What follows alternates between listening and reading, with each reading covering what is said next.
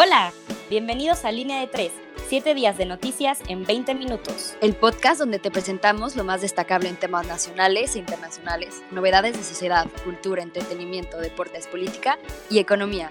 Yo soy Ana Paula Ríos. Yo soy Frida Roa. Y yo soy Julio Velasco. Comenzamos. ¿Qué tal? Muy buenas tardes, muy buenas noches, muy buenos días.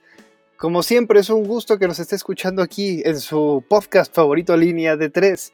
El día de hoy traemos unos invitados de lujo, traemos a nuestra columnista especial de Sociedad y Cultura, Mar, y además también, bueno, ya sabe, nuestra vieja conocida Ana Paula del otro lado del charco. Cuéntenme, Ana Paula, Mar, ¿cómo se encuentran el día de hoy? Hola chicos, espero estén muy muy bien y sí, como dices del otro lado del charco ya. Mar, qué gusto tenerte aquí, cuéntanos cómo estás, qué, qué tal ¿Qué tal ha comenzado este año para ti? Hola, súper bien, gracias. Y hasta eso bien, el año ha ido tranquilo, este, con muchas noticias, que qué bueno. Y pues nada, este, me encantaría escuchar las noticias que tienen hoy. Perfecto, pues si les parece, empezaríamos contigo, Ana Paula. Cuéntanos, ¿qué nos trae la sección de política y economía? Claro que sí. Bueno, fíjense, les cuento que empezamos con noticia que ha sacudido al mundo, el disparate en Wall Street. Y bueno, durante la semana pasada, inversionistas privados y aficionados de las acciones demostraron su poder al apostar en contra de los fondos privados. Los inversionistas acordaron a través de la plataforma Reddit cambiar la suerte del mercado para muchas empresas que pronosticaban una caída, entre ellas GameStop.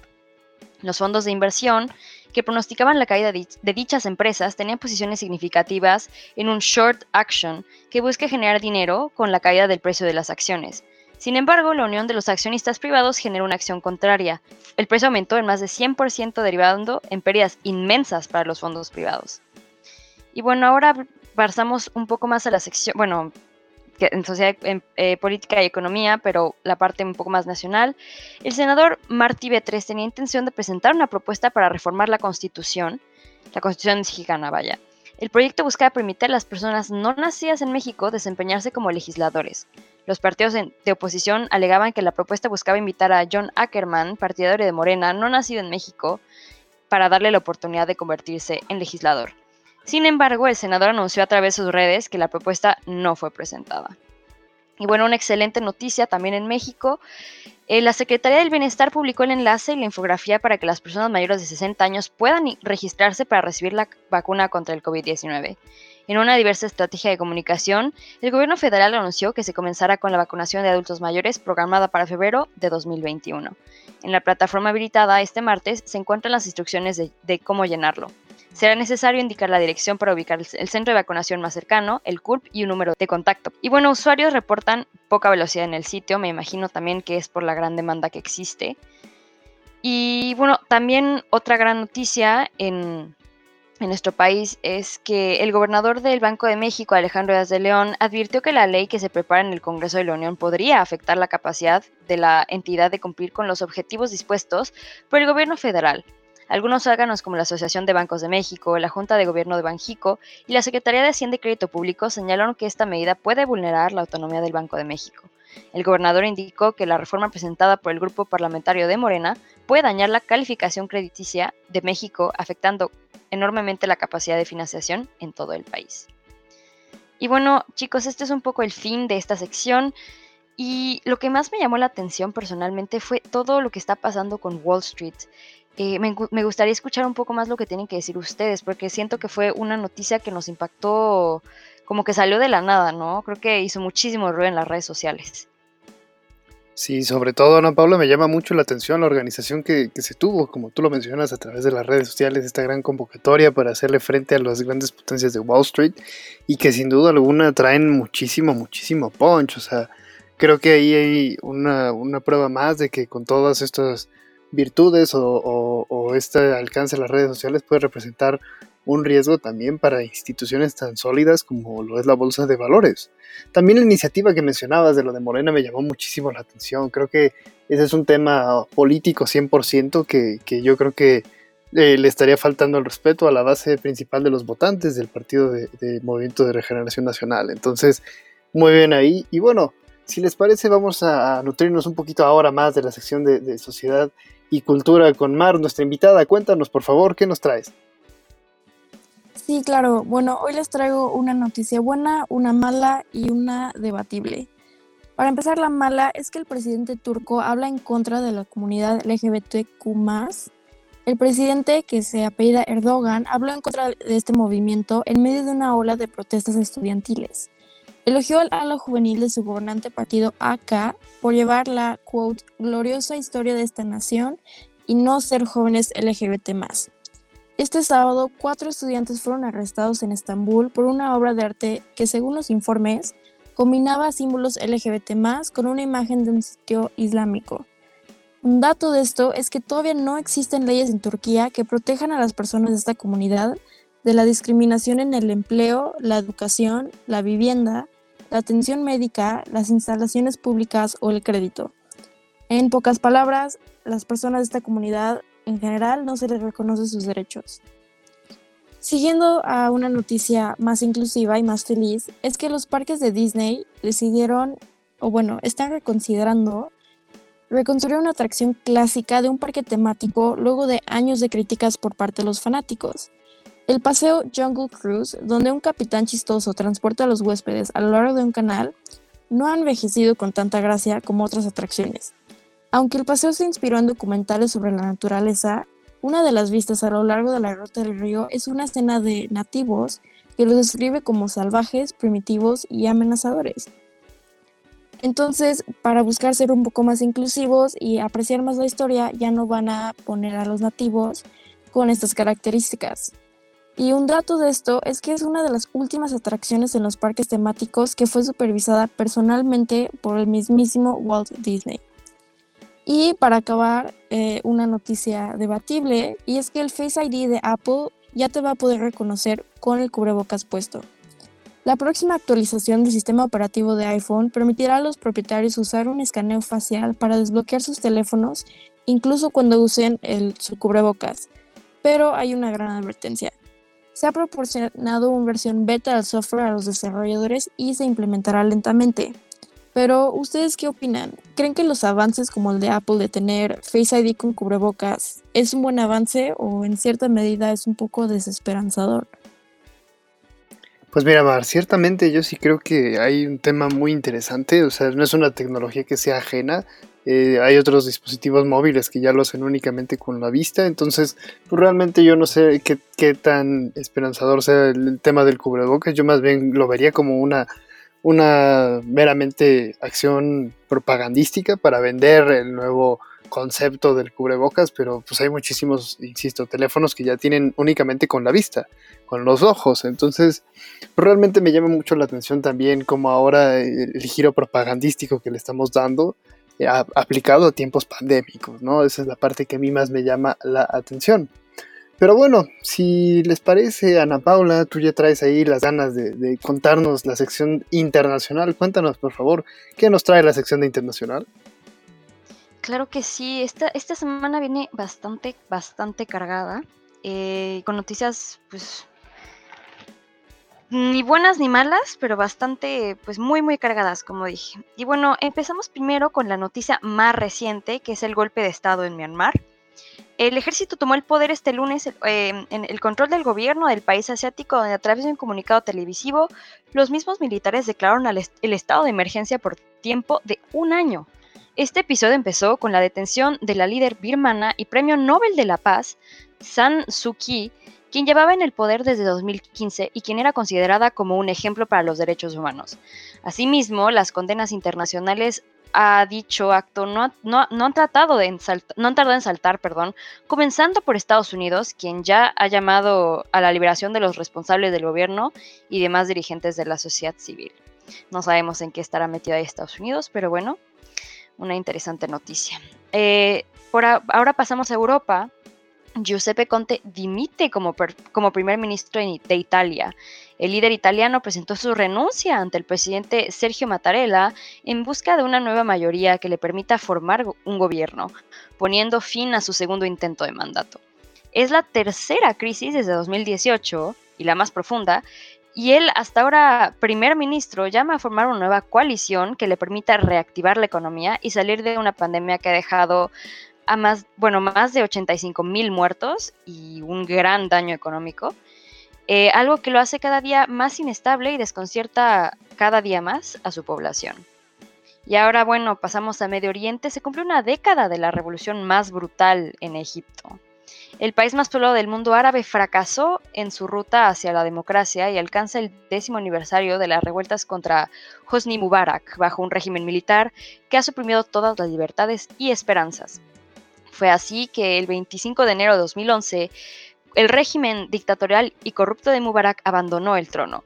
Sin embargo, desde el golpe de Estado de 2013 alumbró la dictadura de Al-Sisi, quien perpetúa al 60% de su población en la pobreza no hay oposición política ni división de poderes y la seguridad controla todos los medios de comunicación. Y bueno, esto es un poco, bueno, un, resumen de todo lo que ha pasado en, esta durante esta semana en la sección internacional. Por lo que más me llamó la atención es esta toma, bueno, este golpe de Estado en Myanmar y más el hecho de que pues la líder de este país se le haya dado el Premio Nobel de la Paz eh, y quien es considerada o era considerada más bien eh, un ejemplo para los derechos humanos, ¿no? Yo creo que es un tema que va a estar muy presente en los próximos días y que claramente pues va a hacer mucho, mucho ruido y está haciendo mucho ruido en la comunidad internacional. Pero bueno, em, pasando ahora a algo completamente distinto, Julio, cuéntanos qué nos trae la sección de deportes esta semana. Por supuesto, Ana Paula, y me llama también muchísimo la atención el tema internacional de cómo un premio Nobel de la Paz realmente causando tanta polémica a nivel internacional y, nacional, sobre todo en eso retumba el, golpe de Estado. Bastante interesante y seguiremos al pendiente. No se pierda también, próximamente uno de nuestros columnistas escribirá al respecto. Y bueno, vámonos directamente a la sección de deportes. Les contamos igual, empezamos por la Fórmula 1. Ya se tuvo el primer Grand Prix virtual y la escudería de Haas eh, se encuentra en primera posición con 35 puntos. Le siguen Ferrari con 23 y Mercedes con 22. En cuanto al fútbol, en la jornada 21 de la Liga Española, el Real Madrid perdió ante Levante 2 a 1. Así es, otra vez una pérdida y una derrota más. Pero quien no se, quien se acerca cada día más al título es el Atlético de Madrid. Sigue con una buena racha y le ganó 4 a 2 ante el Cádiz. Y finalmente, el Barcelona de Ana Paula le ganó al Atlético de Bilbao finalmente después de varios partidos y varios encuentros inciertos. En cuanto a la Premier League, el Arsenal y el Manchester empataron a ceros, el Liverpool le ganó 3 a 1 al West Ham y el Manchester City regresa al primer lugar de la tabla. Vaya final emocionante que nos trae la Premier League. El Manchester United baja a segundo. Eh, realmente en cuanto a la Liga MX, las Chivas de Bucetich perdieron ante los Bravos de Juárez 2 a 1 y la máquina Isla su segunda victoria consecutiva, esta vez le ganó al Querétaro 4 a 1. Por favor, no se ilusionen. Los Tigres empataron ante Necaxa y se preparan para el Mundial de Clubes que inicia el 4 de febrero, donde Nahuel Guzmán, el portero de los Tigres, dijo, nosotros no representamos a México, representamos a los Tigres. Uf, bastante polémica esas declaraciones, pero bueno, eh, en cuanto a la NFL, pues ya sabemos, como se lo anticipamos la semana pasada con la presencia de nuestra columnista Maffer, eh, traemos los pronósticos reservados para este juego que se viene bastante interesante en, Tampa Bay.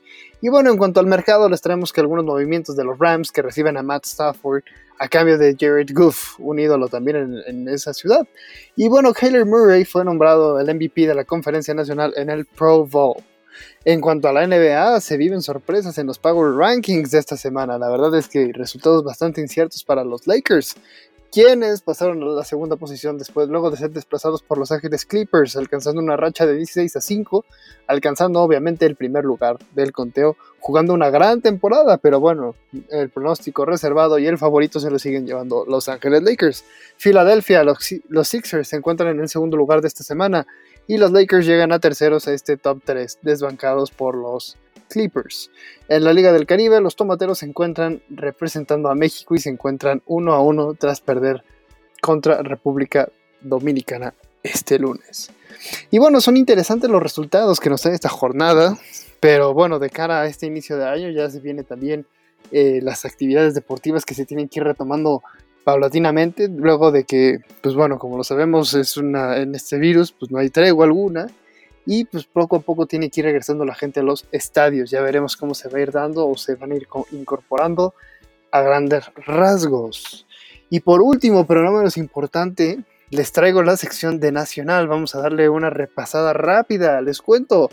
México firma contrato con la vacuna rusa Sputnik 5, como se lo anticipábamos la semana pasada, pero ahora el subsecretario Hugo López de viejo conocido, dio a conocer que el pasado lunes 1 de febrero el titular de la, de la salud Jorge Alcocer firmó un contrato para la obtención de la vacuna rusa Sputnik 5. Así es, al mismo que le estaba diciendo hace unas cuantas mañaneras, hace unos cuantos meses, que la vacuna Sputnik 5 no tenía ninguna garantía y que de verdad era una vacuna bastante incierta, pues bueno, ¿por qué no? Indicó que México eh, recibirá en febrero 400 mil dosis de esta vacuna y un millón de dosis en marzo y 6 millones en abril. Entonces, ¿por qué no? Claro que sí, ¿no? Y ahora vámonos con el que inicio, bueno, inicia el registro para la vacuna, como los comentaba Ana Paula, pero aquí lo interesante viene a que, a que realmente el registro, o sea, existe un despliegue de campo para las brigadas correcaminos. Esto es para que los adultos mayores de 60 que no cuenten, bueno, de 60 o más, que no cuenten con internet para el registro de vacunas, puedan ser vacunados. Eh, pues muchos, muchos eh, eh, actores políticos acusan de que esta es una maroma para hacer publicidad política al actual gobierno, ¿no? Y bueno, nada más como dato interesante, los, los adultos de 60 años o más son el 11% de la población total en México, lo cual representa un gran poder electoral para el actual mandatario. Y por último, la CEGOP solicitó un estudio para regular las redes sociales en México. La secretaria de Gobernación, Olga, Sánchez Cordero, quien ha estado supliendo aquí a Andrés Manuel durante su etapa de COVID, reveló que solicitó a la Unidad de Normatividad de Medios realizar un estudio sobre la posibilidad de regular el funcionamiento de las empresas de redes sociales, garantizando en todo momento la libertad de expresión, luego de confirmar que tiene conocimiento de algunas cuentas afines a la cuarta transformación que fueron suspendidas. Fines políticos no lo sabemos, pero bueno, la pregunta está en el aire, ¿no? Las redes sociales representan una amenaza para la vida política en este país.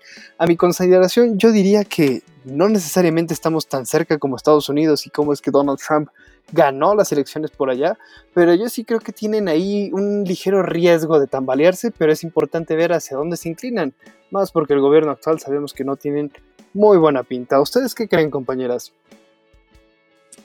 Yo creo que este miedo a las redes sociales viene de lo que acaba de suceder en Estados Unidos, que el expresidente Donald Trump logró eh, lo que se calificaría como un golpe de Estado solo emitiendo unos tweets y a fin de todo quieren garantizar la libertad de expresión, pero las cabezas de redes sociales como Facebook o Twitter están viendo que abusan mucho de esta libertad de expresión y que con solo 280 caracteres pueden lograr justo lo que quieren porque tienen el público de millones y millones de personas.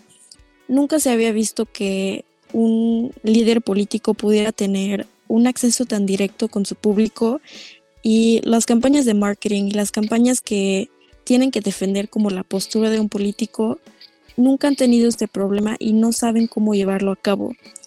Entonces, igual y sí, este, puede representar una amenaza siempre y cuando los políticos como tal no tengan el cuidado de lo que están publicando y no se den cuenta de las personas a las que puede llegar. Pero, ¿tú qué opinas, Ana Pau? Pues yo, mira, tengo quizá una visión un poco distinta. Estoy de acuerdo que el uso de redes sociales puede, como fue en el caso de pues todos los comentarios de Donald Trump, especialmente en Twitter, que pues aumentaban las tensiones entre distintos grupos. También creo que las redes sociales sirven como un mecanismo para que haya mucha más participación. ¿A qué me refiero? Generalmente eh, considero que las personas eh, creen que es mucho más fácil o encuentran que es más fácil expresarse por medio de redes sociales, en donde, digamos, existe esta pantalla como una manera de protección para ellos, para que se puedan expresar de una manera mucho más libre. Em, el poder compartir ideas es mucho más fácil, el poder protestar de manera, pues, pacífica en el sentido de, pues, compartir pensamientos, posts en Instagram, por ejemplo, he visto mucho que, hay, hay, temas que, se comparten mucho y que yo misma he entendido o, pues me he informado, vaya, con pequeños posts en, en, Instagram o en Facebook. Es como, ah, bueno, esto me llama la atención y después eso incita a que las personas pues hagan su propia pues búsqueda, ¿no? De los hechos y estén muchísimo más metidos en... Em, pues en, la participación ciudadana y en cuanto también en cuanto a los movimientos nacionales o internacionales.